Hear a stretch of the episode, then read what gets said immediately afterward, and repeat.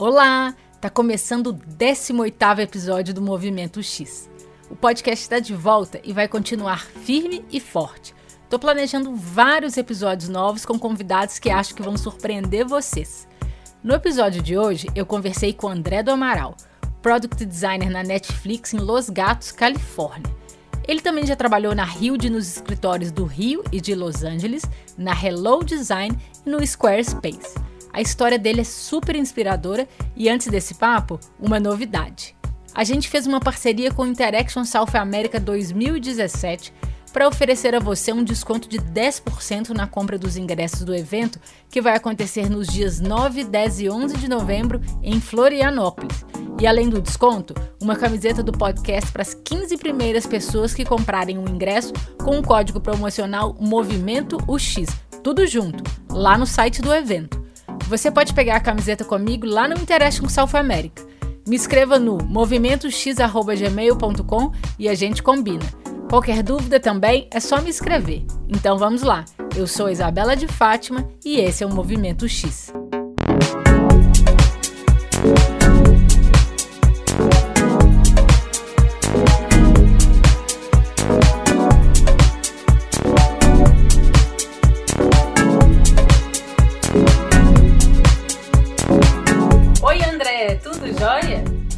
Tudo bem, Isa? Como você tá? Tudo bem também, estou super feliz de conversar com você. Muito obrigado, o prazer é meu. Uh, muito legal, eu acompanho já o movimento de UX tem um tempo e um, eu gosto muito do trabalho que você tem feito. Ah, muito obrigada. E muito obrigada pelo seu tempo e pela presença aqui no Movimento X. É, eu tenho várias perguntas sobre o seu trabalho hoje, mas antes eu queria que a gente conversasse sobre a sua história. Me conta sobre a sua história e ligação com design. Ah, bacana. É, eu comecei, uh, na verdade, eu estava na sexta série, com 12 anos, e o meu tio tinha uma empresa de relógio ponto no sul do Brasil, em 99, se eu não me engano. E é, ele me chamou para fazer crachá. A empresa estava precisando de alguém que fizesse crachá, e ele é, perguntou se você quer começar a fazer isso. Eu falei, hum, eu nunca fiz, né? Mas vamos lá. Eu lembro ainda até hoje que ele comprou uma impressora da Epson e veio com uma licença do Corel Draw é, 4. E foi quando eu comecei. E de lá para cá eu, um, eu, eu fui numa quando eu tinha 15 anos eu fiz um curso de HTML para aprender a fazer sites. É, comecei a aprender a fazer sites comecei a usar é, o Corel mesmo para exportar. Eu nunca entendia porque que meus sites ficavam é, com meio pixel, o design sempre ficava esquisito, mas foi quando eu comecei a, a prestar atenção mais, mais em, em, designs, assim. Não tinha internet na época é, de banda larga, então o que eu fazia, eu esperava até a noite para conectar na conexão de escada e olhar algumas inspirações online e até pedir dicas online de HTML. Nem sabia na época o que era uh, nada em relação a design, é, princípios de designs, né? Uhum. É, que, se, que seria o grid, é, o uso de cores. Eu fui tudo aprendendo no dia a dia, fui fazendo e eu lembro que a gente começou a fazer, fiz o site da empresa primeiro e comecei a fazer site com uma para um, um dos clientes que a gente tinha lá. E a gente acabou criando um departamento dentro da empresa para fazer sites quando a gente viu que tinha demanda e foi quando eu comecei é, enfim eu pulei um pouco aí da parte mas eu fiz eu devo ter feito crachás por uns três anos e foi quando eu comecei a ter mais interesse por além de fazer crachá é, redesenhar o logo dos clientes que eu tinha que escanear o logo dos clientes redesenhar, alguns clientes não tinham logos, foi quando eu comecei a ter mais interesse por fazer coisas mais sofisticadas, então foi a minha primeira, eu diria assim, primeiro step é, para, enfim, começar a desenhar algo mais, pra, enfim, para entrar no mundo do design e, e, começar a prestar atenção no que os outros estavam fazendo quando eu comecei a usar a internet.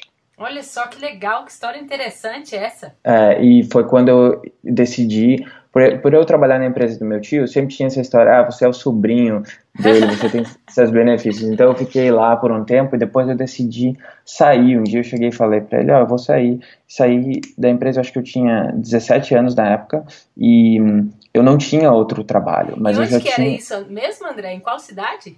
Isso era uma cidade que chama Igrejinha, no Rio Grande do Sul, que é da onde eu sou. Uhum. E, e, aí eu decidi sair é, e acabei é, procurando trabalho. Depois não tinha trabalho, mas decidi dar um tempo, sair e fui. Acabei trabalhando numa das agen numa agência que era quem estava fazendo um, alguns trabalhos para o meu tio na época e eu fui trabalhar com eles. Foi a primeira agência, chamava Prod 3.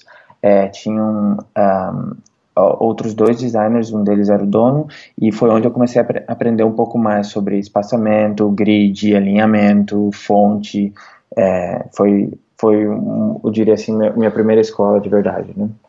Bacana demais.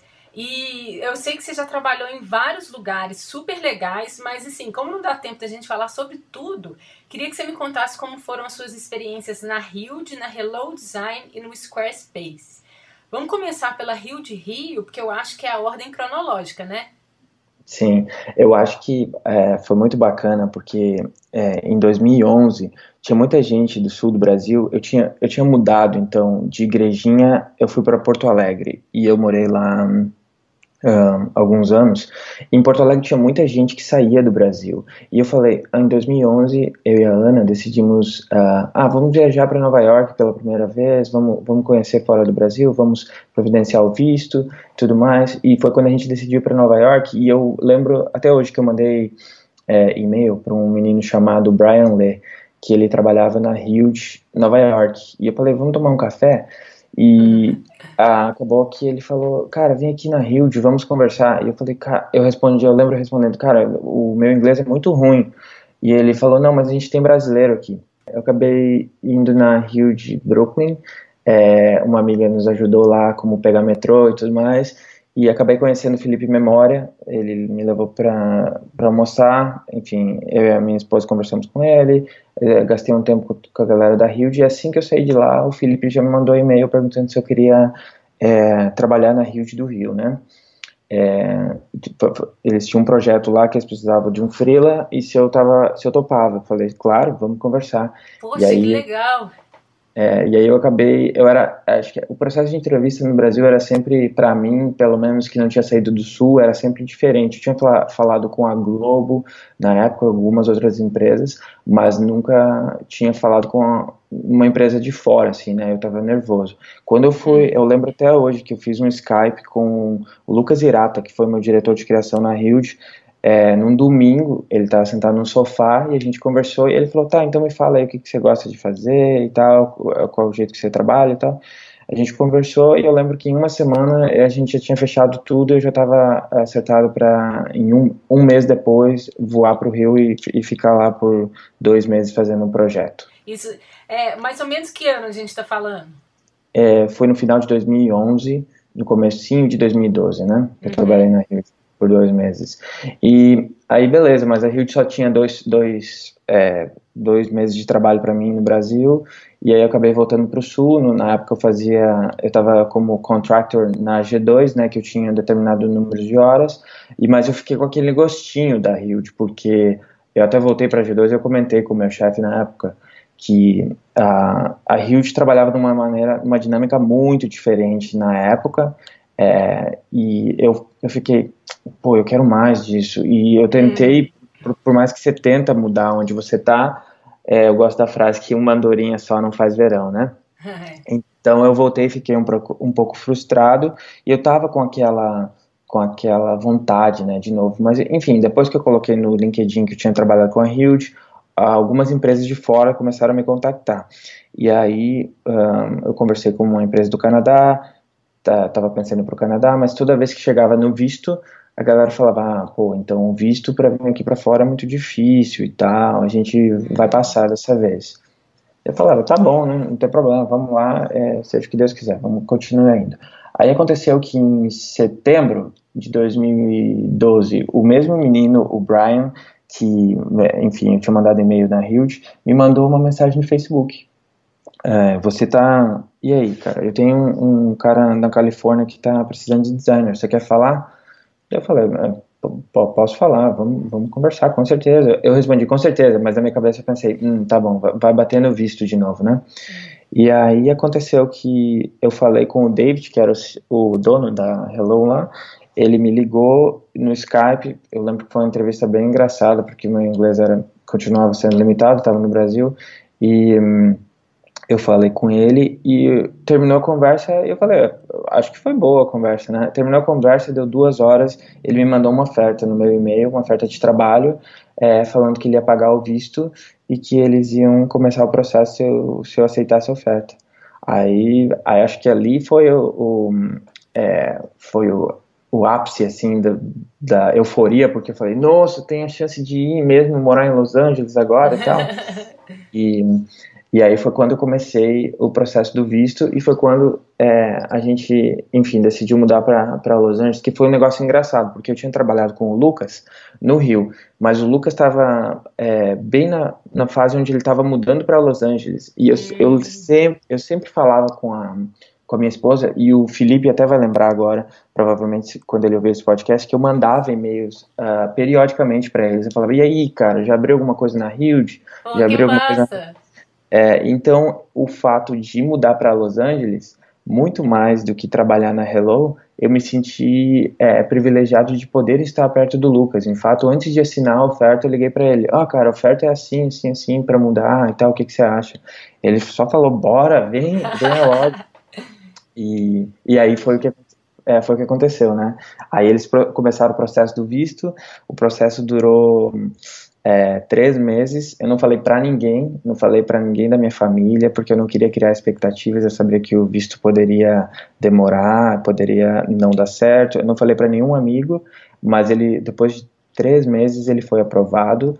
E, e aí eu, foi quando eu contei para os meus pais. Foi engraçado porque meus pais não moravam no Rio Grande do Sul, eles tinham mudado para Santa Catarina. E quando eles voltaram para o Rio Grande do Sul, é, eu saí do Rio Grande do Sul, né? Uhum.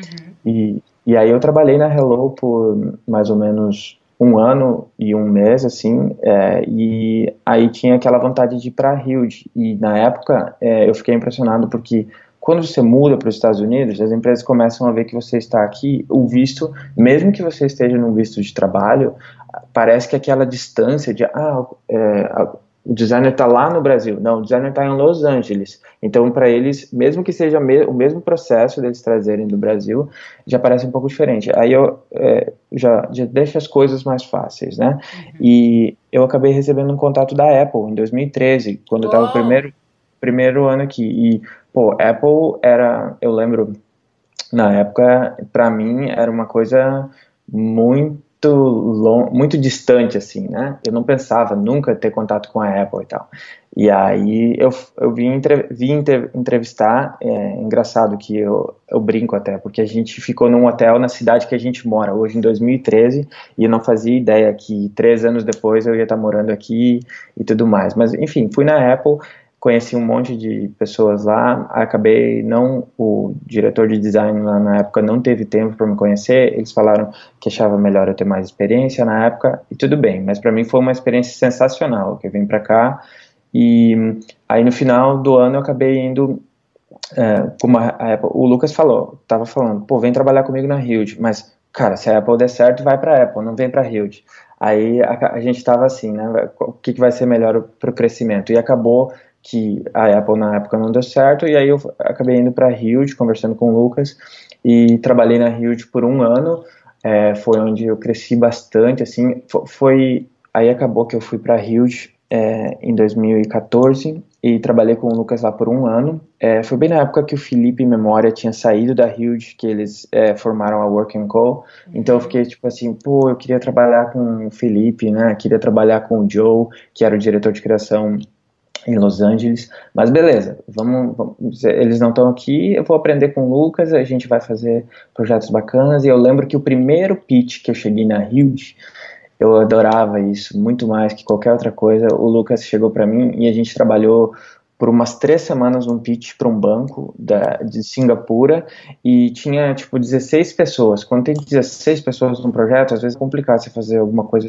é, um projeto simples, né? E tinha muita gente falando, ah, mas põe isso, põe aquilo, põe aquele outro. Chegou no último dia, quando o time estava voando para Singapura para apresentar o projeto, é, eles chegaram na gente e pediram, oh, tem como vocês fazerem uma outra direção? E aí eu lembro quando o Lucas virou para mim e falou, agora a gente vai ganhar de goleada, a gente não vai só ganhar, a gente vai fazer o melhor negócio que a gente pode fazer, vamos fazer o projeto mais simples que a gente puder fazer, vamos lá, vamos, vamos destruir. E aí acabou que a gente fez um projeto é, e, e, e o, o, quando apresentou para o cliente, o cliente falou: ah, eu quero saber o que, que a gente precisa para fazer essa versão aqui. Uou. Foi uma versão muito simplificada, então para mim foi, é, foi muito legal chegar na Hilde, é, trabalhar com o Lucas e ter essa moral assim. E aí eu acabei acabei aprendendo bastante com o Lucas e a gente ficou, trabalhou um ano, de novo, um ano e, e meio juntos e foi bem na época que o Lucas também tava, já tinha ficado bastante tempo na Huge, estava indo é, para o Google e eu, eu tinha botado o portfólio no ar. Quando eu botei o portfólio no ar em 2015, é, eu recebi muita, muitos contatos e tal, e algumas empresas é, me convidaram para visitar o escritório deles. Acabou que eu, eu fui para Portland, na Wyden Kennedy, que é uma agência interessante, que faz bastante coisa, fa fazem filme muito bem, né? É e verdade, eu também acho muito interessante. É, e eles têm um, um, um núcleo de design é, digital em Portland, que eu fui lá visitar, achei maneiro demais a cidade. Eu conversei com a Apple, é engraçado, porque a conversa com a Apple em 2015 foi bem diferente da de 2013. Como eles já me conheciam, já tinham levado lá, eles viram o portfólio, eles fizeram uma ligação e perguntaram, então, você está afim de vir? Eu falei, eu tô, eu tô conversando com várias empresas. E eles, eu, eu, conversei com um designer no telefone e eles já mandaram uma oferta, assim, a Apple foi a primeira que mandou a oferta, daí eu falei, eu, eu respondi, pô, muito obrigado, mas eu quero olhar outras empresas, eu quero conversar com outras empresas. E na época eu, eu acabei indo para Nova York e eu e minha esposa decidimos que o movimento para Nova York seria o mais interessante, porque é, a Hilde já fazia alguns trabalhos para a Apple na época, e conversando com alguns designers, eu senti que a hierarquia ia ser muito forte na Apple, e eu não ia ter é, influência no produto, ou ia ficar fazendo coisas que naquela fase da minha carreira não era um aspecto que eu queria crescer, né? Eu queria, sim, lógico que a Apple tem profissionais fantásticos, eu tenho vários amigos lá, é, acabei criando de todos os lugares que eu entrevistei, hum. o que eu mais queria era criar uh, contatos e amizades e, e, ter relacionamentos. Então, hoje tem pessoas da Apple que eu conheço, que eu tenho, que eu converso regularmente, tal, que é muito bacana. Aí, quando a gente foi para Nova York, a minha esposa não queria mudar no, a princípio, porque a gente já tinha a Melissa, Uhum. que é a nossa filhinha, e Nova York é, é intimidador no começo, assim, mas eu, fa eu falei para ela, não, eu acredito que isso vai tirar a gente da nossa zona de conforto, imagina a gente estar tá tendo uma chance de viver na outra costa, de ver como vai ser, e foi assim que eu acabei no Squarespace, e o Squarespace foi, foi bacana. Pois é, eu queria saber um pouquinho mais de como é que foi essa sua ida para o Squarespace, como é que foi esse convite, e também saber um pouquinho de como foi o seu trabalho lá. Então, quem achou meu portfólio foi, na verdade, o Josh, que era o diretor de produto no Squarespace na época. E eu fui lá para entrevistar, passei um dia lá, foi engraçado, porque se sente especial. Eles, enfim, mandaram a passagem para mim e para minha esposa e nossa filhinha, a gente foi passear lá e acabou que foi bacana a entrevista, era para trabalhar no produto, na parte de templates, para, é, enfim, criar novos frameworks de como você cria seu site, né? Ter templates e, e também repensar o futuro do Squarespace. Uhum. E aí, é, de todas, como eu falei, de todas as oportunidades que eu tinha na época, parecia mais interessante, né? Aí eu fui lá, conheci eles e no final de 2015 a gente decidiu mudar para Nova York e eu fiquei no Squarespace por praticamente nove meses é, e agora eu vou explicar por quê. Porque eu acabei entrando para trabalhar no produto e acabou que o diretor de criação, é, na época, o David, é, precisava de uma ajuda grande em campanhas e, e marketing. E eu falava, eu nunca vou falar não para um projeto. Talvez uma coisa que eu preciso melhorar, num dos aspectos da, da, minha carreira, mas eu falei, claro, com certeza, eu ajudo. E aí eu acabei que na primeira, segunda semana eu já estava voando é, de Nova York para Los Angeles para dirigir a campanha do Super Bowl é, em Hollywood, que hoje eu me, eu me, eu me sinto grato porque eu, eu, foi uma oportunidade bacana que me deu uma visão é, de como é fazer campanha, gravar comercial aqui, mas não era a minha paixão, né? Eu queria fazer produto. Aí o que aconteceu foi que eu ajudei a formar o time de é, front site, que eles chamam que cuida do squarespace.com hoje, e a gente, na época, era tinha eu e mais um developer, a gente contratou o André Ribeiro, que é um grande amigo da Hilde, contratou o Tom, que é um outro designer da KQA, então eu, eu consegui é, ajudar a formar esse time, mas eu sempre tinha aquela paixão por trabalhar no produto. O front site era uma interseção de campanha e produto, mas eu queria mesmo, o que eu achava que ia mudar a, o Squarespace como um todo seria fazer o produto melhor, uhum. não necessariamente o site. Com certeza o site é, tem um, uma grande parte no processo de você é, ficar usar o Squarespace, mas eu queria mesmo era tocar o produto, que eu achava que tinha várias coisas que poderia ser mais sofisticado. E foi isso, eu fiquei lá por nove meses, foi, aprendi bastante coisa, Nova York foi uma cidade incrível, a gente teve uma experiência sensacional, e acho que eu considero uma das capitais, a capital do mundo, se não, né, com, junto com Londres, é, foi bacana demais, porque a cidade respira arte, a cidade respira design, tem uma cultura de muita diversidade, muita gente de todo que é lugar, tudo que é lugar, né? Uhum. Então você acaba conhecendo muita gente diferente, tendo perspectivas diferentes. Foi isso que, que é, fez eu crescer bastante em Nova York.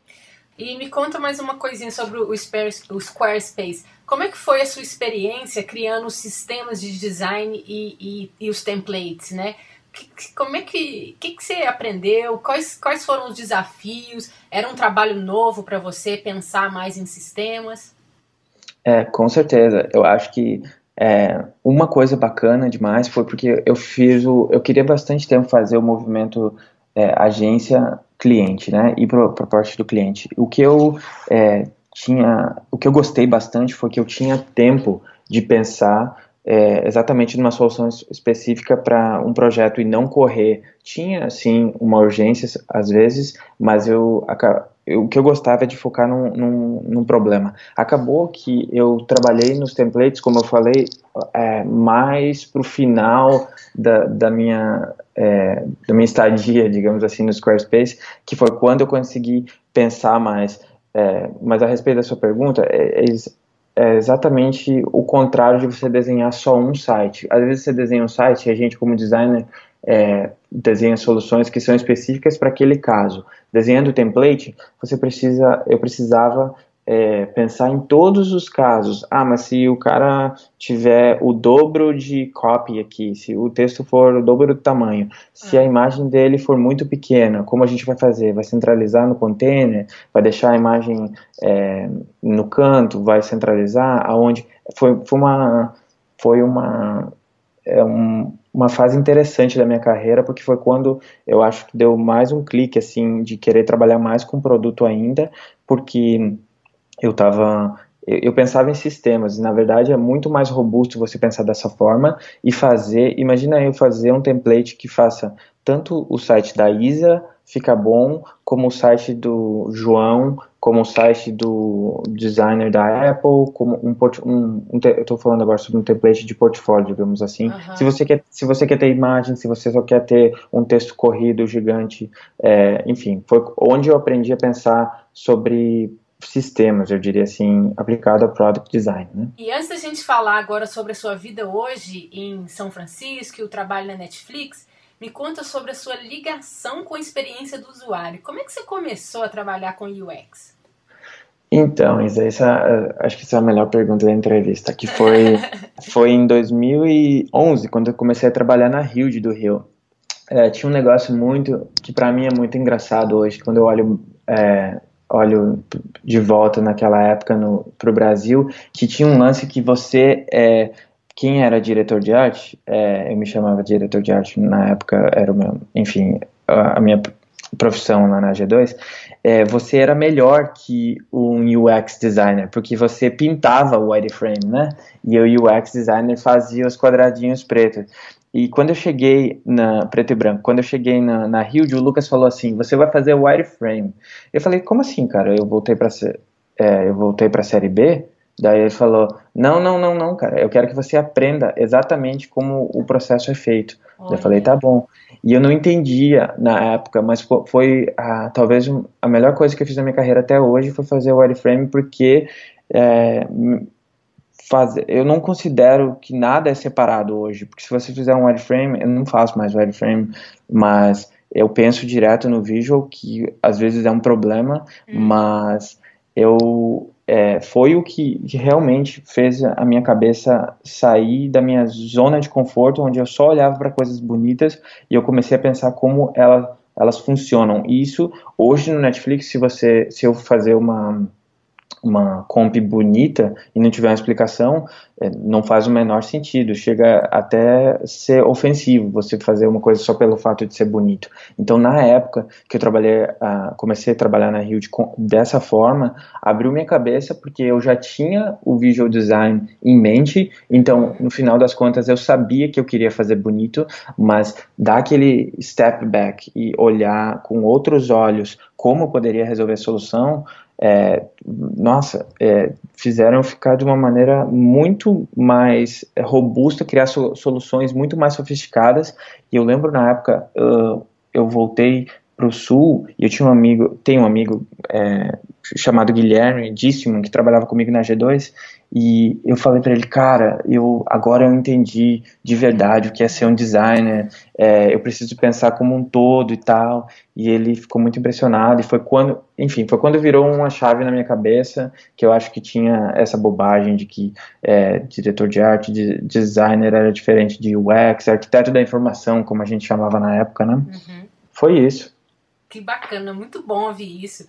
E como é que você aprendeu, né? Você contou aí que é, foi muito na prática com o Lucas Irata te incentivando a fazer o wireframe, mas você tem alguma dica, assim? Você acha que alguma coisa foi importante para você aprender? Teve algum livro que foi game changer, alguma coisa, alguma palestra?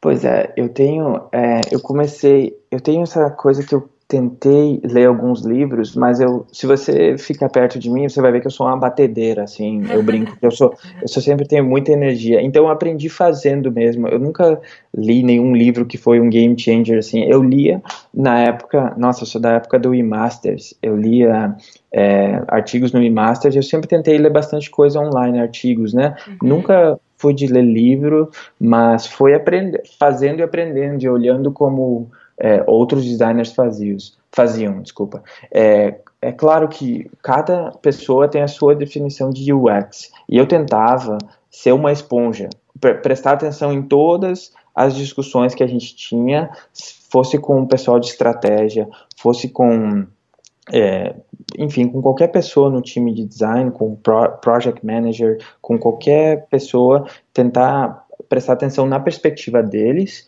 como eles encaravam o, o problema e tentar ter a minha perspectiva única também. É, tentar como, uh, enfim, se você. Uh, tem pessoas que falam que UX é só onde é, a posição, como você apresenta as coisas na tela. E eu, eu acreditava que era muito mais que isso, tamanho, é, a cor, enfim, eu estava justamente tentando é, trazer o que eu sabia de visual design e colocar junto é, com o que eu sabia de UX, mas para responder a pergunta foi basicamente fazendo assim. E aproveitando o gancho aí, o que que UX significa para você ou como é que você define a experiência do usuário? É, eu acho exatamente isso que eu, que eu comentei é, brevemente, que é o é tudo tudo que envolve a experiência de você a primeira interação com uma marca, né? A gente fala muito isso no Netflix. Você o jeito que você ouve falar da marca a primeira vez, é, eu acredito que tudo que você entrega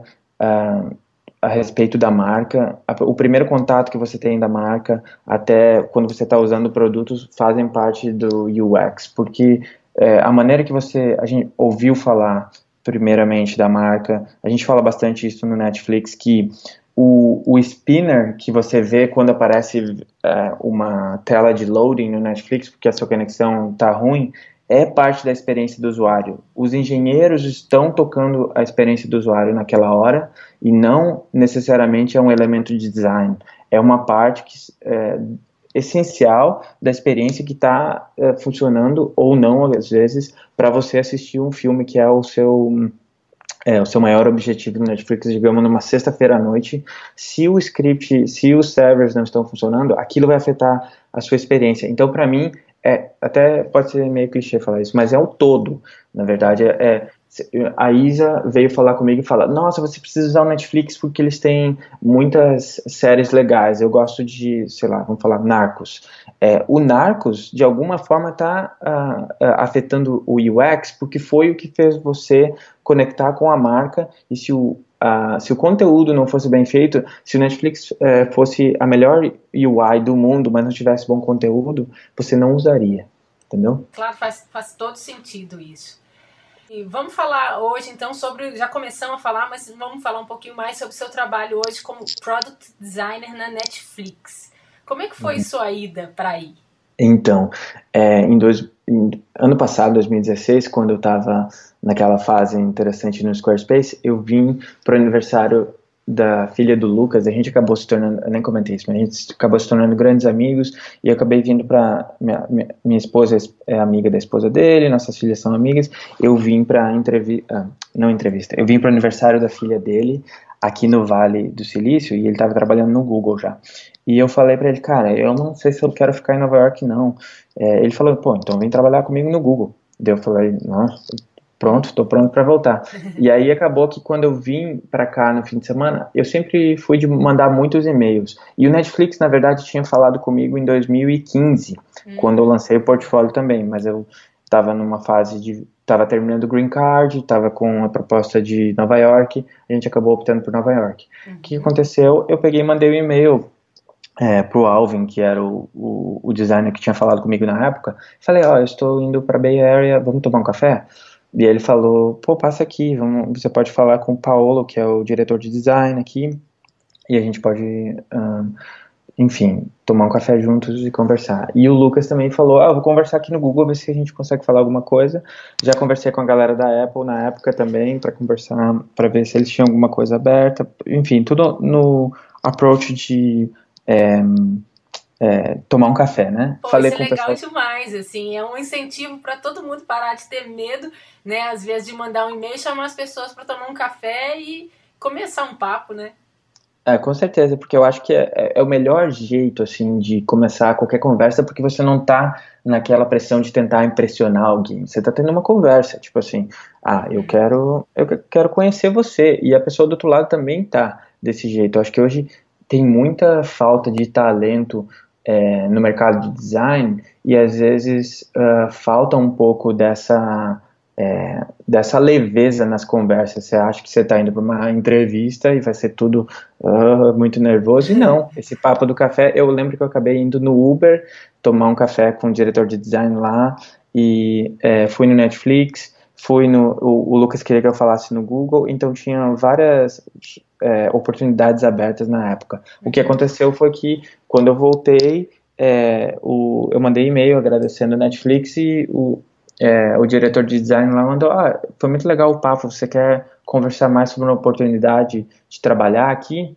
Daí eu falei: Bora, vamos lá. E ele falou: Aí ele mandou, ah, e você quer, a gente quer te trazer de volta aqui para fazer um dia de entrevista com o time todo. Você quer? Eu falei, pode ser. Quando que você quer? Eu falei, pode ser amanhã.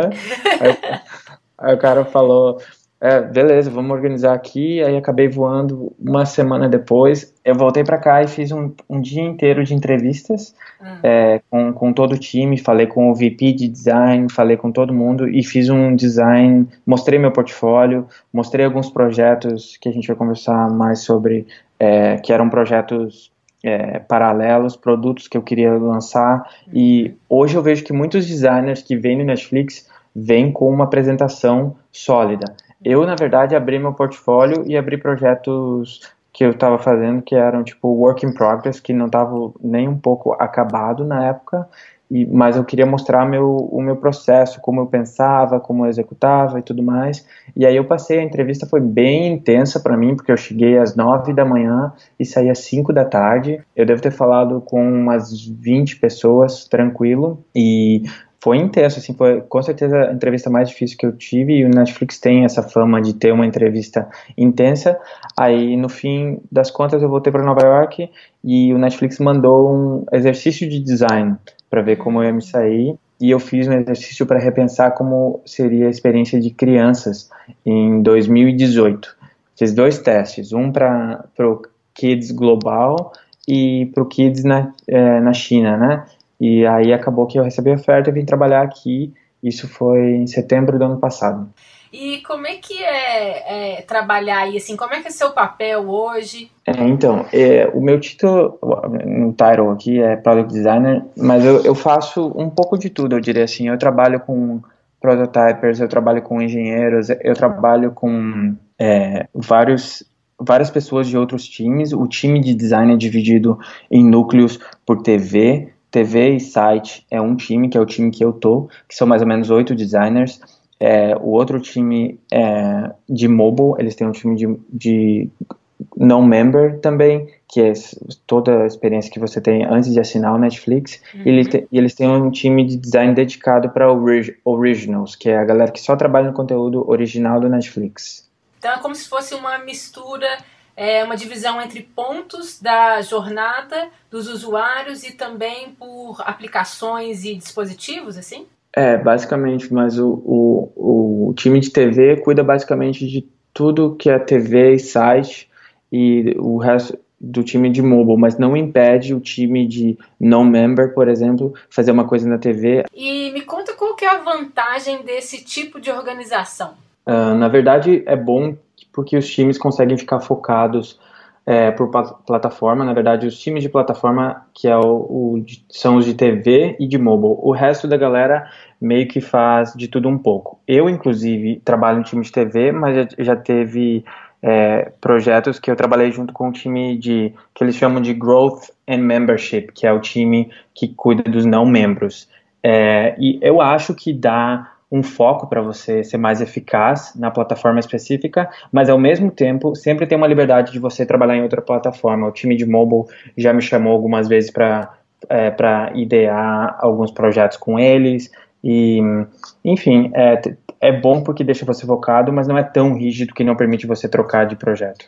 Ah, Desculpa, de time, né? Bem legal. Só para falar um pouco mais como foi o meu, como está sendo o meu processo é, foi bacana porque eu entrei, meu chefe sabia que eu tinha um, um background de graphic design que eu gostava muito de visual e tudo mais, e ele acabou me colocando no projeto para criar a nova fonte do Netflix, né? Hum. Pra gente que a gente vai fazer, vai trocar a fonte nos próximos meses. Oh. E para mim foi foi um projeto sensacional porque eu sou apaixonado por fonte e é, e eu tive a oportunidade de tocar uma parte do produto que para mim é essencial para o futuro do produto, para puxar os limites do produto é, no futuro, e foi algo que eu tive a chance de trabalhar com um time de branding de LA, que a gente contratou uma foundry, enfim, e trabalhou com vários designers é, nesse projeto, que é um projeto grande, se você pensar a empresa inteira, tá, vai ter uma fonte nova, mas foi muito engraçado, porque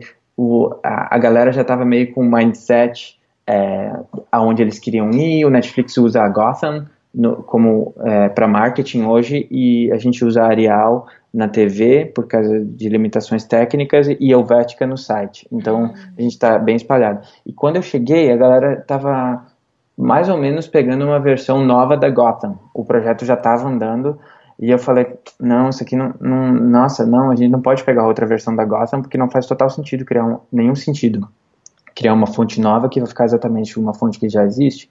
E aí foi engraçado, porque eu trouxe é, uma força de design assim, aonde eu lembro que na primeira reunião, reunião com os designers eu tinha uma apresentação, sei lá, com 20 slides, onde eu trouxe várias outras referências e a galera de branding até ficou em choque, assim, foi falar com o meu chefe, assim, como assim, o que que esse, o que que esse cara tá fazendo? Ele chegou aqui é, semana passada, e eu falei, ah, galera, eu acho que a gente tem que puxar mais a fonte, acabou que é, é, surtiu efeito e a gente mudou totalmente a direção da fonte, refez a fonte. Eu estou muito mais feliz com a fonte onde a gente está hoje. Eu, eu até queria puxar ainda mais para ser um design mais purista e a fonte ser mais ainda é, modernista, mas eu tive que fazer uns trade-offs do resto do time. Com certeza você não trabalha sozinho, né? Então eu acho que isso explica mais ou menos onde é que eu estou trabalhando hoje. Eu faço bastante coisa de product design, mas esse projeto em específico foi um projeto que me é, deixou muito animado de poder tocar a marca como um todo, né? Me conta sobre o processo de design aí. Como é que, como é que funciona? Como é que é? é então, o Netflix é uma empresa muito interessante porque eu acho que todo mundo que trabalha lá, é, eu até aconselho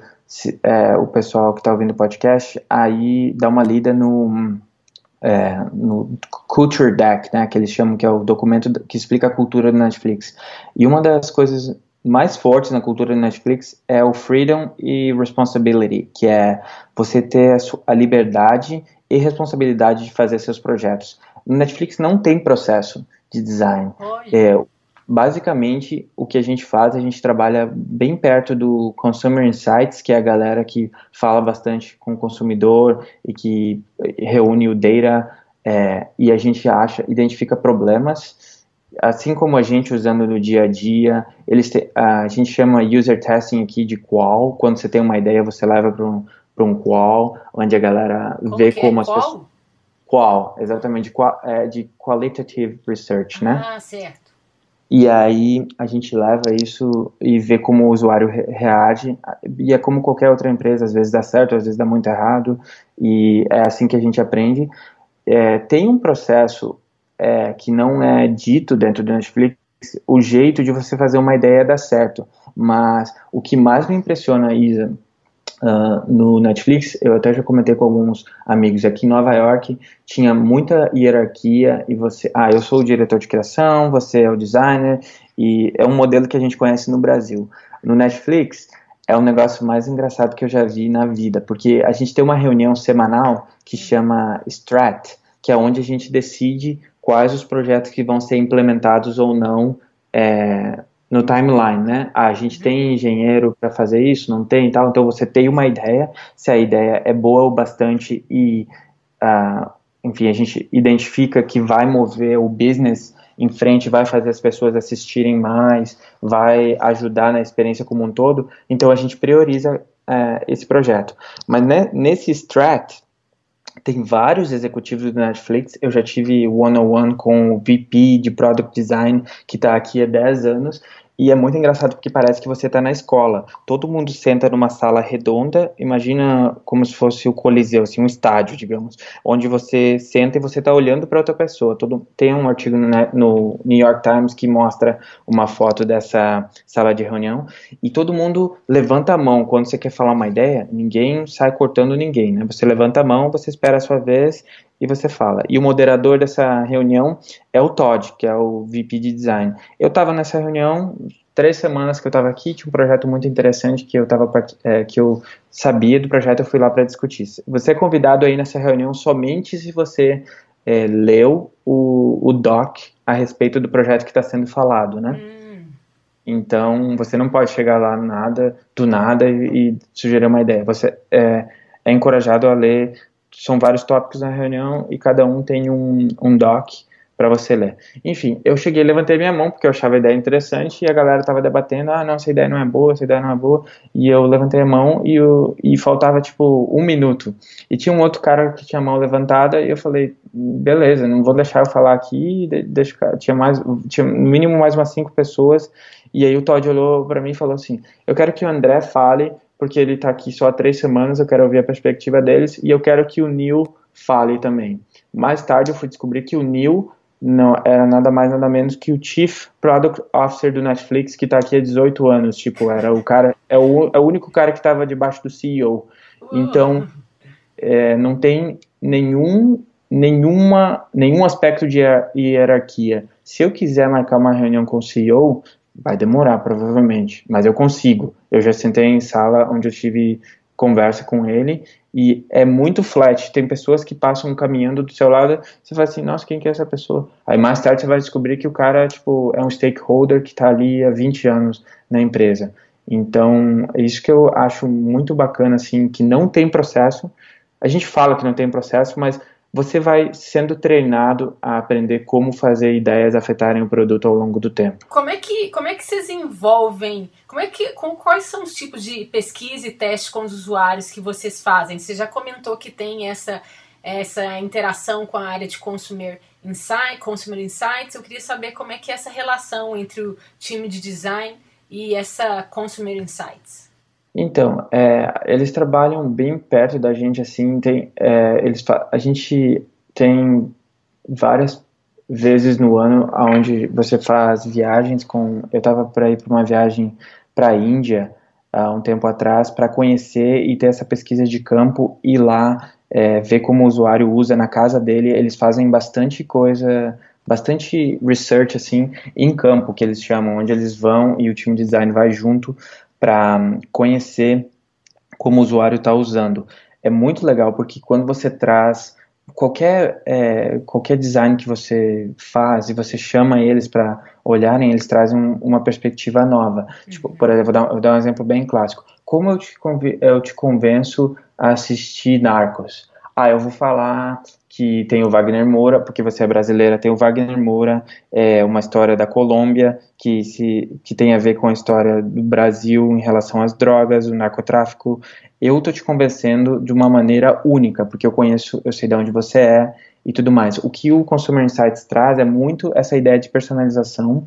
É, e eles trabalham bastante com o DEA, que é, é até engraçado o nome, é. mas é, é um time onde esse time é, extremamente dedicado a data. Eles entendem to, todos os aspectos do data. Ah, o, pessoal, uh, o usuário está clicando nesse box art aqui, ele está entrando na página, ele está assistindo, quanto tempo leva para um usuário uh, ter, enfim, decidir se ele quer assistir um, um, um filme ou não. É dois a três segundos, acredito que é o número hoje. É, de, leva 90 segundos para você escolher o filme que você quer, qual determinado filme que você vai assistir. Então, para mim, tem se tornado cada vez mais forte uh, esse, esse, aspecto de influenciar o design antes de começar. Eu tô, antes de começar qualquer projeto, eu tenho ido conversar com eles e saber quais os problemas que a gente está tentando resolver, porque eu posso tentar, sei lá, eu posso tentar. Eu sou muito é, muito fanático por detalhe. E o time, mesmo eu estando só nove meses na Netflix, o time já sabe disso. Uhum. Tem várias coisas que, no app que eu queria, que eu quero mudar e estou mudando devagarinho, mas é, se eu quero fazer, resolver um problema maior para os usuários, eu tenho que falar e estar tá integrado com esse time, sabe? Quando vocês estão trabalhando junto com o time de Consumer Insights, é, vocês do design também conduzem essas pesquisas? Como é que isso funciona, assim? Não, é, é uma boa pergunta, porque a gente, você pode identificar um problema é, básico e você, e eu vou conversar com eles e tem como a gente descobrir se isso é um problema real e às vezes eles nem precisam fazer nenhuma pesquisa, eles já têm sim, a gente já ouve isso muito, é, que o, o, usuário tem esse problema, a gente é, tem uma relação both ways, né? Que a gente conversa com eles, eles vêm e conversam com a gente. Normalmente, é, sempre o que acontece é que a gente, se a gente não tem aquele data, ou a gente, ou foi uma pesquisa que aconteceu, sei lá, há um ano atrás. O mundo muda, né? Há um ano atrás. Talvez uma solução de design que não funcionou há um ano atrás vai funcionar agora. Por exemplo, o Uber não funcionaria 10 anos atrás porque você não tinha smartphone, né? Uhum. Então, é, é, é, funciona dos dois, eu diria, é, enfim, dos, no, nos dois sentidos. A gente vai conversar com eles com ideias que às vezes eles não têm o data e eles vão, vamos fazer uma pesquisa, vamos testar e às vezes é o, o, outro lado. Como que esses insights das pesquisas com os usuários viram novas funcionalidades e melhorias de produto? Então, o Netflix é muito conhecido pelo A/B test, né? Uhum. E sempre que você tem uma ideia as ideias são discutidas internamente, a gente leva, leva para qual, como eu comentei, né, que são user testing, e vê como os usuários reagem, reagem a isso, e a gente acaba decidindo junto com os product managers se uh, o projeto está na lista de prioridades para o business ou não. Normalmente, os projetos são, é, são priorizados é, baseado nas hipóteses. Todos os projetos precisam ter uma hipótese. Ah, o que você está tentando fazer com isso? Ah, a hipótese aqui é fazer o usuário conseguir assistir é, um episódio de Narcos sem ter nenhuma barreira na frente. Ele, a gente sabe que ele gosta de Narcos, então ele vai apertar play na home e você nem vai ter página de detalhes. Você vai direto pro play, é, ou a gente mostrar o, o Narcos para você a primeira vez que você abre o Netflix. É, várias, várias coisas, é, várias ideias que a gente tem no dia a dia, elas precisam ser baseadas numa hipótese. Então, em primeiro lugar, é uma hipótese para você, digamos assim, fazer a ideia ir para frente internamente. Depois a gente leva para um user testing e depois, se é, tudo deu certo nessa parte, então a gente vai para um A/B test, que é onde a gente vai testar é, algumas versões daquela ideia contra ou a versão atual do produto, que não tem aquela funcionalidade de uma maneira diferente, e depois disso, é, se o A-B test ganhar, vencer, no caso, se performar melhor do que o antigo, aí a gente vai, vai, ver, vai acabar indo para o produto, né? Quais são os desafios de equilibrar essas necessidades dos usuários com as de negócio? É, então, é, se você parar para ouvir, eu, eu teve um, um amigo meu que comentou esses dias, ah, tem muita gente reclamando que o Netflix cancelou o Sense8. E eu falei, pô, quantas pessoas estão reclamando? Ele falou, ah, eu já vi uns 20 vídeos no YouTube. Eu falei, pô, então se você viu 20 vídeos, a gente está no lucro, porque a gente tem 100 milhões de usuários.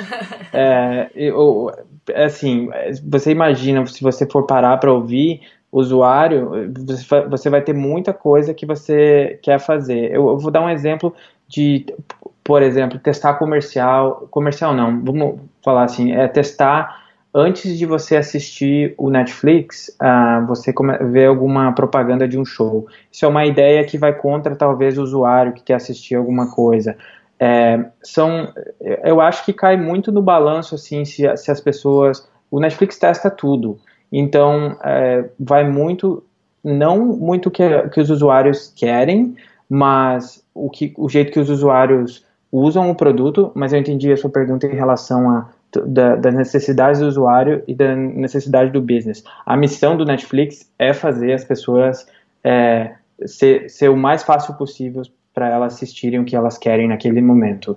O objetivo do Netflix é se tornar, sim, um grande, é, a sua é, a sua fonte de inter, entretenimento em casa, quando você quer assistir alguma coisa, e o objetivo do Netflix não é fazer o business se ajusta ao usuário. Essa é a grande meta do Netflix. Olha só. É muito bacana, porque e você não pode ouvir o que os usuários estão pedindo, você tem que observar o que eles estão fazendo, porque às vezes você fala, ah, eu queria um botão maior aqui no canto, mas você nunca clica naquele botão, sabe? Então isso é uma coisa bem bacana da Netflix que, que tem me educado bastante a, além de escutar o que o usuário fala, prestar atenção no que ele faz, porque às vezes é mais importante o que você fala, não é o que você faz no dia a dia sem perceber. Vou dar um exemplo.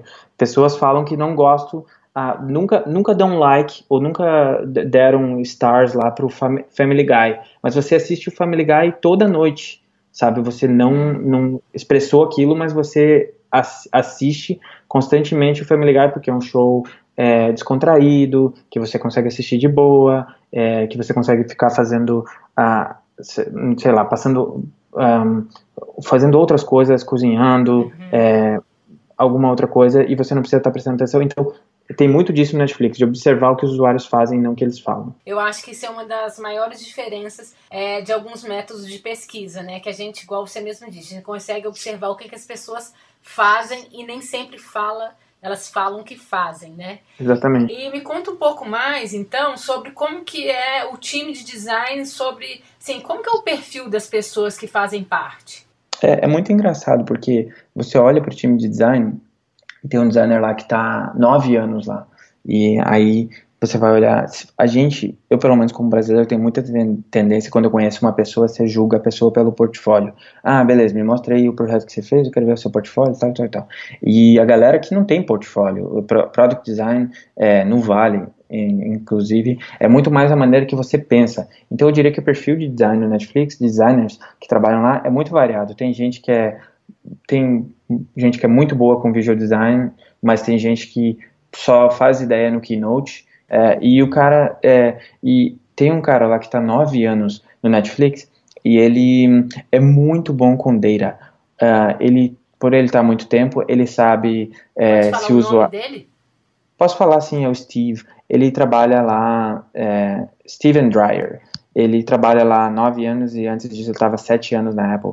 Ele pega uh, o Data, ele trabalha muito perto com o time de DEA. Então ele sabe, por estar lá há bastante tempo, ele sabe quantas box arts tem numa num row, quando você está no row de actions, ele sabe quantas é, quantas vezes o usuário vai para o lado é, para procurar um título. Ele sabe e isso para mim é genial porque você combina esse tipo de designer comigo, por exemplo, e a gente, tipo, a gente explode juntos, porque é, você tem o conhecimento de data e você tem alguém novo que chegou com uma perspectiva totalmente nova. É lógico que vários dos problemas que todo mundo quer resolver do Netflix hoje, uh, sei lá, vamos usar um exemplo aí, uma maneira mais fácil de você achar um título, já está sendo pensado, no mínimo, uh, por nove anos por esses profissionais. E quando você traz uma pessoa como eu, na receita, junto, na, acaba que eu tenho um monte de ideias que eles já tiveram, mas talvez a, a, ideia não foi executada da mesma forma.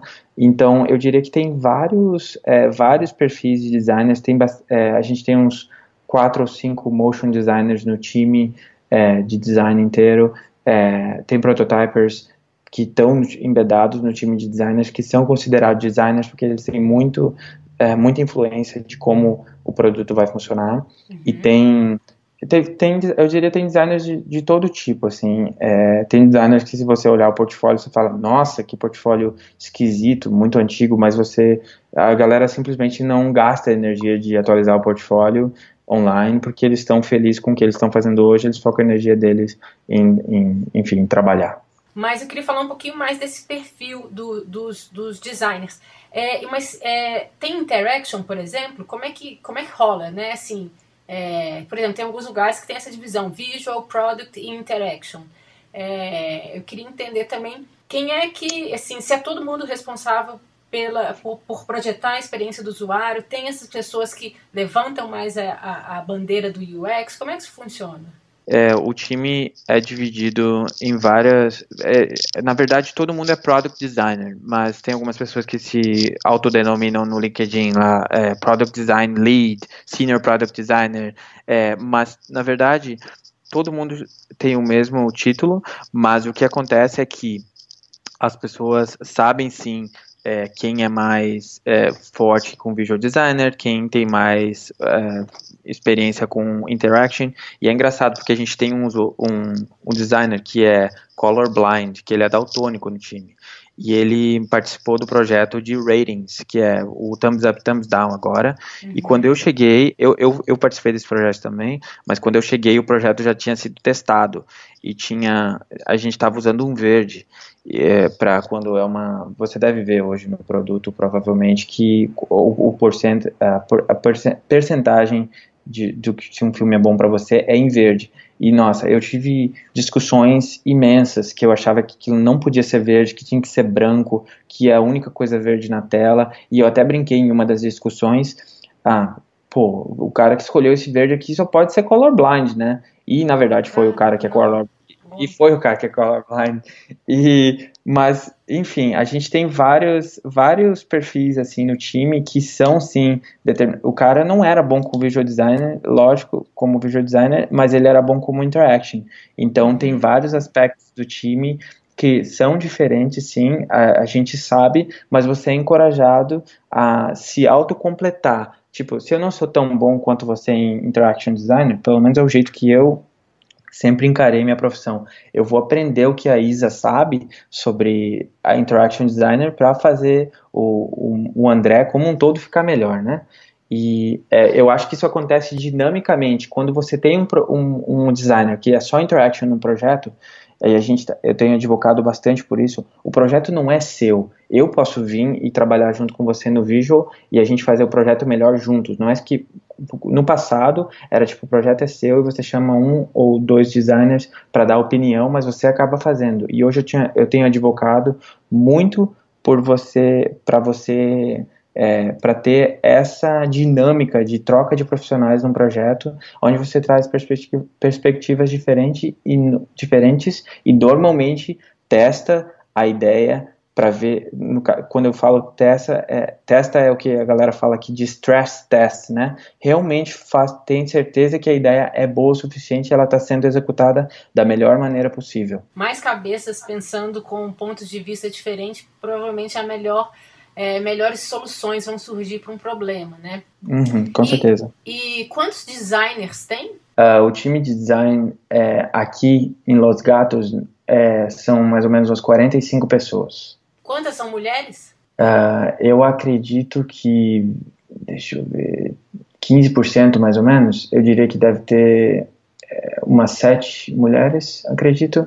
Mas é, é melhor essa, agora essa aqui é a melhor pergunta da entrevista, porque a, gente está trabalhando nisso muito forte agora para mudar essa cultura de ter mais mulheres, inclusive ter, ter mãe também no time, que a gente teve uma conversa essa semana, trazer muito, muita perspectiva diferente, né? Eu, eu sou, no meu time eu tenho é, duas meninas e quando eu comecei não tinha nenhuma menina, agora tem duas meninas, a gente trabalha, uma delas é mãe, é, uma mulher é mãe, e eu sou pai, no caso do meu time, eu acho que, deixa eu pensar agora, é, só a gente que é pai, são num time de oito, dois são pais, e eu acho que traz uma perspectiva totalmente diferente o fato de você ter mulher, e eu ainda vou até um passo à frente que ter mulher na liderança. Eu gosto muito é, da, da, dinâmica que mulher traz para o grupo, e eu acho que sempre tive chefe homem na minha carreira, nunca tive chefe mulher. É engraçado, acho que isso fala um pouco da nossa indústria, né? Pois mas é. eu, é, mas é, eu sei que o novo VP de design, novo não, né? Tá aqui um ano já.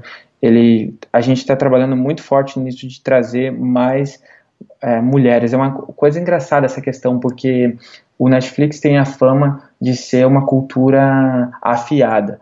E eu três semanas atrás a gente chegou numa quarta-feira e a gente foi para uma reunião com o time de design. E eu tenho liberdade, eu sou quem eu sou desde que do Brasil, eu trabalho todos os dias com garra e com ou eu tento ser o melhor designer que eu posso ser todos os dias, mas eu brinco bastante. Eu acho uhum. que o o ambiente de trabalho tem que ser algo descontraído e você tem que sim ter seriedade, mas eu brinco bastante de para ter uma leveza. E acabou que eu fui para um, uma reunião com o time de design e meu chefe não apareceu no dia. E aí o VP de design veio e eu falei assim: "Ah, que legal, você vai demitir todo mundo?" Aí ele brincou assim: "Não, não vou demitir todo mundo não." Da, e eu falei, ixi, vamos lá, né? Aí o cara entrou e ele falou assim: é, então, bom dia, tudo bem? Eu queria só avisar vocês que eu tomei a decisão de demitir o chefe de vocês hoje. Aí, e eu falei, nossa, que engraçado. e aí ele contou porque tinha demitido e tal, e deu uma respirada e falou assim: e eu também demiti o chefe do outro time, que é, não estava é, enfim, cumprindo com as metas e tudo mais, e eu decidi fazer isso. E, tipo assim, foi uma notícia que no Brasil seria um choque demitir Sim. dois, dois dire... oh, presta atenção, tinham quatro diretores, em uma semana três foram demitidos. Não. E mais um, mais um designer do time. Então, 10%. Uh, a gente tem mais. Você perguntou quantos designers? A gente tem mais 50 designers em Los Angeles. Então, eu diria sei lá, 5% do time, enfim, foi demitido, mas é questão da cultura, e a cultura está mudando para ter uma cultura de mais mulheres no time. Que ótimo ouvir isso, que lindo, muito importante mesmo. Você fez um movimento e tanto nos últimos anos, né, André? Rio de Janeiro, é na verdade Igrejinha, certo? Porto Alegre, Rio de Janeiro, Los Angeles, Nova York e hoje São Francisco. Quais foram os maiores desafios e como é que você superou? Eu acho que o maior desafio foi, é, para mim, foi o inglês, né, de mudar é, para fora do Brasil, mas o que, eu, o que eu me sinto muito grato hoje de ter acontecido comigo foi que eu, eu tenho muito essa, essa questão do vai lá e faz, né, de eu sempre tentei uh, manter meu portfólio atualizado, é, conversar com bastante gente, mandar muito e-mail. E esse, essas conversas é, deram fruto aonde eu estou hoje. O lance de é, desde quando eu comecei, eu lembro, você conversou com o Guilherme Neumann do, do Nubank, eu lembro que eu mandei um e-mail para o Guilherme em 2007, quando ele estava na Globo, porque eu gostava do trabalho dele, foi engraçado, porque eu, mandei, eu tentava criar uma conexão por e-mail, e eu mandei, é, e aí Gui, tudo bem? E ele respondeu de volta, é, Gui não, Guilherme, por favor, ok? eu falei, tá bom, beleza. E eu fiz isso com muita gente, fiz isso com o Felipe Memória, fiz isso no Netflix aqui recentemente. Então, eu sempre tentei fazer isso e abriu minha cabeça, eu acho que é, eu devo 100 vezes mais, assim, eu penso diferente do que eu era quando eu estava em igrejinha. Agora todo mundo do podcast vai, vai saber onde eu sou de igrejinha. E indo para Porto Alegre já foi, foi um, é, em pequena escala, mas já abriu minha cabeça. Indo para Los Angeles foi um processo absurdo. E indo para Nova York foi um processo extremamente incrível. E vindo agora para Netflix, eu moro numa cidade pequena, moro perto do Netflix, moro ao sul de São Francisco. A cidade não é assim, nossa, que cidade inspiradora, mas aí o, o, o produto, em contraparte, o meu dia a dia é inspirador, é interessante e para mim foi, foi muito bacana, mas tudo, eu diria tudo começou com, com, se relacion, com relacionamentos, né? Tentar se relacionar bem com pessoas. É, nunca é é sobre o trabalho, o trabalho é uma consequência, mas não adianta você ser o melhor designer do mundo e você ser um mala, né? É verdade, afinal de contas as pessoas elas têm que querer estar perto de você, né? Não adianta você saber tudo e ser um chato. Exatamente. O que, que, que, você sugere para quem quer começar a treinar o olho e aprender sobre os princípios de design, André? Então, eu acho que eu tento muito não... Eu, eu instruí meu irmão, ele começou a trabalhar com design faz uns dois anos, também em igrejinha, e eu, a primeira coisa que eu instruí ele era falar, falar, isso pode até soar engraçado, mas eu falei, cara, pega sites na internet que você gosta de designers, põe no Photoshop e redesenha eles. Quando você estiver redesenhando e copiando o site, você vai entender o começar a entender como depois que você redesenhou ele todos, presta atenção como a pessoa desenhou aquilo. Isso vai começar a treinar o seu olho, vai começar a te dar base é, de como como as pessoas pensam para chegar no resultado que, ela, que elas chegam. Eu, eu aconselho todo mundo a fazer, a trabalhar bastante, a fazer, exercer o design no seu dia a dia, o, o mais que você puder. É, e eu, eu acho muito legal.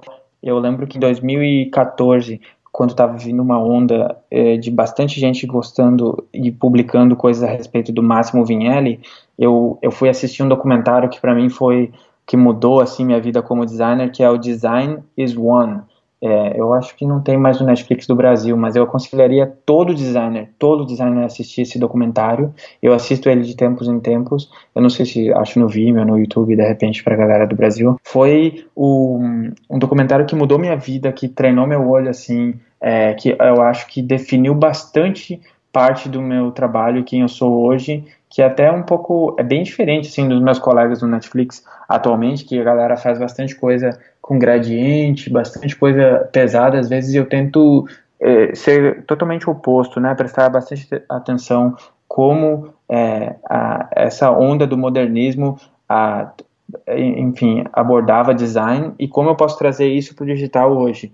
É, eu me considero sinceramente ignorante no aspecto ainda, porque como eu falei antes, eu sou uma batedeira, eu sou uma bomba relógio ambulante que estou sempre querendo fazer um milhão de coisas ao mesmo tempo. Então, uh, às vezes, eu não consigo estudar o quanto que eu queria estudar, mas o vídeo, eu tento assistir muito vídeo no YouTube é, quando eu estou trabalhando, opiniões de outros designers. Então, eu acho que, é, número um, se você é um designer que está começando hoje, eu, eu tentaria desconstruir é, outros designs e tentar pensar por que, que a pessoa escolheu essa cor, por que, que a pessoa colocou a fonte daquele jeito.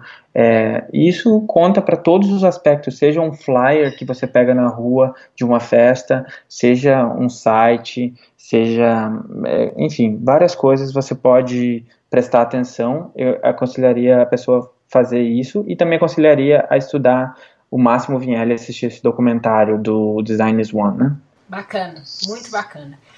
Você tem vários projetos, né? Queria que você me contasse quais projetos você tem mais orgulho de ter criado ou feito parte. Então, é, eu trabalho, é, eu trabalho com um amigo do desde o Rio Grande do Sul, quando eu morava em Igrejinha, chamado Ramon, que é um developer que a gente tem muita dinâmica junto e todo lugar que eu vou eu tento indicar ele. Foi engraçado porque eu trabalhava em Igrejinha, quando eu fui trabalhar na G2 eu indiquei ele, vim trabalhar na Hello, indiquei ele, na Rio de Los Angeles indiquei ele, indiquei ele no Squarespace, indiquei ele na Apple e hoje ele está na Apple.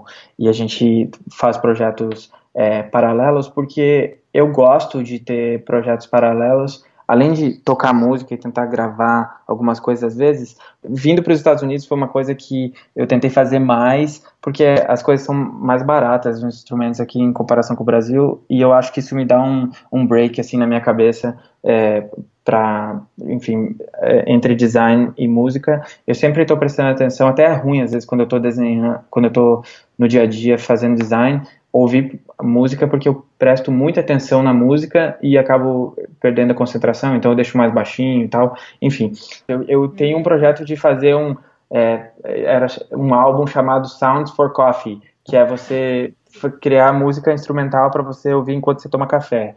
E, hum, mas enfim, é, voltando para os projetos, eu e o Ramon começamos de fazendo, trabalhando na primeira agência digital que eu trabalhei no Sul, juntos, em Novo Hamburgo, e acabou que, enfim, eu fui indicando, a nossa dinâmica funcionou tão bem, que eu fui indicando ele em vários lugares, quando eu, quando eu fui para o Squarespace, eu indiquei ele no Squarespace, e também indiquei ele na Apple, ele optou por ir para a Apple na época, e hoje ele continua na Apple e eu trabalho na Netflix, a gente mora aqui perto. Sempre tem problemas de, de, de design, ou problemas na vida do, do, de um designer que eu fico pensando no dia a dia. Eu não acredito, Isa, no, é, na próxima ideia revolucionária. Eu acredito em problemas do dia a dia que já foram pensados talvez antes, mas, mas já foram pensados como ser resolvidos antes, mas resolvidos de uma outra forma, de uma forma nova. Esse é o jeito que eu penso em produtos novos. Então, em 2014, é, quando a Apple lançou o Apple Music, o Ramon queria muito fazer um import é, do, do Apple Music, é, do, você poder importar suas músicas do Spotify para o Apple Music. Uhum. Que ele fe, o que ele fez, ele fez um script lá que era é, uma gambiarra, digamos assim, que você colocava no seu Mac e você conseguia importar e estava cobrando 99 centavos. Aí o que aconteceu? É, ele me chamou e falou, cara, isso aqui vai dar certo, eu preciso que você faça design para mim, para a gente lançar esse projeto. Aí que eu falei, beleza, vamos lá. A gente acabou lançando o Move to Apple na época e venderam, a, a gente vendeu bastante do produto e funcionou por um ano mais ou menos, mas foi uma emoção tão grande de poder lançar algo seu, porque as pessoas beleza, no Netflix, você pode me julgar por, por, eu estar no Netflix, achar que eu sou um bom designer, mas sempre tem o fator time envolvido uhum. no Netflix, porque são várias pessoas tomando decisão, decisões. Uh, quando você faz um projeto assim, você está é, transparente na frente das pessoas. Todas as decisões são suas. Eu, a gente não tinha data, não tinha nada para informar nenhuma decisão, então era eu e o Ramon ali decidindo, e até escrevi um artigo no Medium é, falando que a gente fez o app no fim de semana e na verdade o core do negócio mesmo foi feito no fim de semana, a gente decidiu virar a noite lá e fazer juntos e fizemos isso. O, o que aconteceu em 2015, que é o projeto mais recente agora, foi que em dezembro, quando eu mudei para Nova York, o Ramon falou: ah, eu vou passar o Natal com você, vamos lá e tal. E eu tava, eu tava frustrado com o Pinterest na época, porque é, o Pinterest tem um modelo de negócio baseado em. É, em comerciais, se você pesquisa, às vezes eu vou cortar o cabelo, eu pesquiso uh, corte de cabelo masculino. E aí, pô, próxima, na manhã seguinte, quando eu entro para olhar o Pinterest, ao invés de eu ver inspiração de design, eu vou só ver cabelo, né? E aí eu não quero isso. E aí eu falei pro Ramon, Ramon, já pensou a gente criar um negócio, um produto?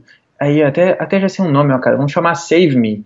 E ele falou, ah, o que, o que seria? O Ramon é engraçado, porque toda vez que eu apresento uma ideia para ele, ele me mostra 10 produtos que já estão fazendo isso. Uhum. E eu sempre uso a, a analogia é, da Tesla para ele, que é uma marca de carros que eu acho que agora está começando a ser vendido no Brasil, que é sensacional, um carro elétrico que entrou para competir com BMW e Mercedes, e eu falo com ele, cara, não tem nenhum produto que não tenha espaço no mercado se ele for bem feito. Que analogia fantástica. Eu estou vivendo esse universo agora e Tesla é uma grande inspiração. E, exatamente. E ele é engraçado que a Tesla não decidiu ser o novo é, o novo Fusca. Não, eles decidiram ser a marca mais premium no mercado e, e entrar para competir com as pessoas que, que, que, queriam, as pessoas que queriam comprar BMW antes, hoje pensam em comprar um Tesla, né? Uhum. E, e aí, lá em Nova York surgiu essa, essa conversa do Save Me e a gente acabou,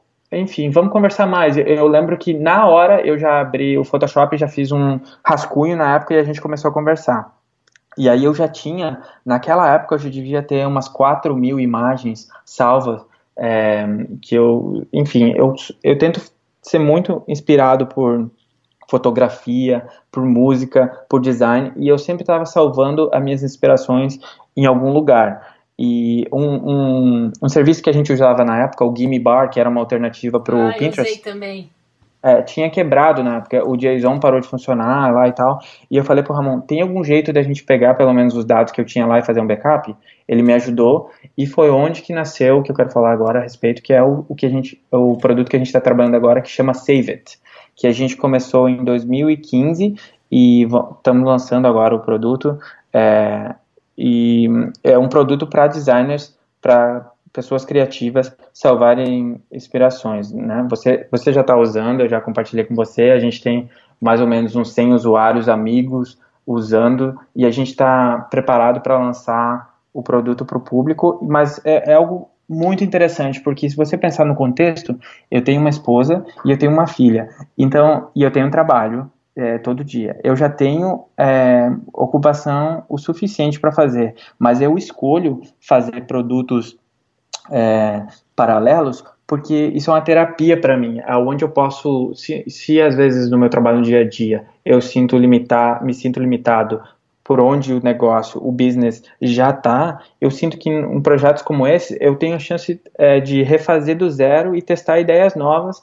e de repente as ideias vão dar certo, de repente elas vão dar certo também. Eu gosto de ser muito otimista, elas vão dar certo de alguma forma e, mas é uma terapia para mim, não é, não se sente como trabalho. Eu, essa semana que passou, hum. eu e o Ramon ficamos, ficamos três noites trabalhando até as três ou quatro da manhã, é, porque a gente quer fazer um produto, o melhor produto que a gente pode, e, e nessa dinâmica, o que me permite trabalhar nesses projetos paralelos é que eu posso fazer desde o marketing, que é o vídeo de divulgação, a página de divulgação, até UX, até saber se o botão vai estar tá em determinado lugar, se o botão não vai estar, é, como que vai ser a interação, então a performance, estava falando com o Ramon que a gente precisa otimizar as imagens para mobile, uhum. se o usuário acessar no mobile, então todas essas esses é, mínimos aspectos do projeto importam no final das contas que a gente estava falando para a experiência do usuário, né? É muito legal isso e realmente essa, essa liberdade que, que os projetos paralelos dão para a gente fazer o que quer é muito legal, né? Como você falou, né? Eu já estou usando o Save It, eu estou adorando, eu super recomendo. E eu fiquei pensando uma coisa é, ao utilizar, né? E você já comentou um pouco, mas eu queria saber um pouquinho mais que assim, por que, que você acha que as pessoas deveriam é, para quem já usa, por exemplo, Pinterest, né, ou aquele Design Inspiration, é, ou alguma outra ferramenta que tenha um propósito parecido, né? Por que, que você acha que as pessoas deveriam usar o Save It? É, então, eu acho que é, eu acho que em primeiro lugar a ferramenta é melhor, ela é mais rápida, ela ela está entregando algo para você que para designer você tem é, você tem o, a oportunidade de escolher seu grid. Eu até vejo esse pro, pro, produto evoluindo muito ainda. Eu brinco com o Ramon que se a gente saísse hoje dos nossos trabalhos, gente, do, do, dos nossos empregos, a gente teria trabalho para fazer por um ano. Eu vejo o produto virando algo muito maior. Mas eu acho que a, a razão principal é que é, você tem controle das suas inspirações. Número um, para responder a sua pergunta, você pode importar suas imagens do Pinterest. Uhum. Então você pode começar a usar é, o, o produto sem nenhum pain point. Você já tem todas as suas inspirações ali.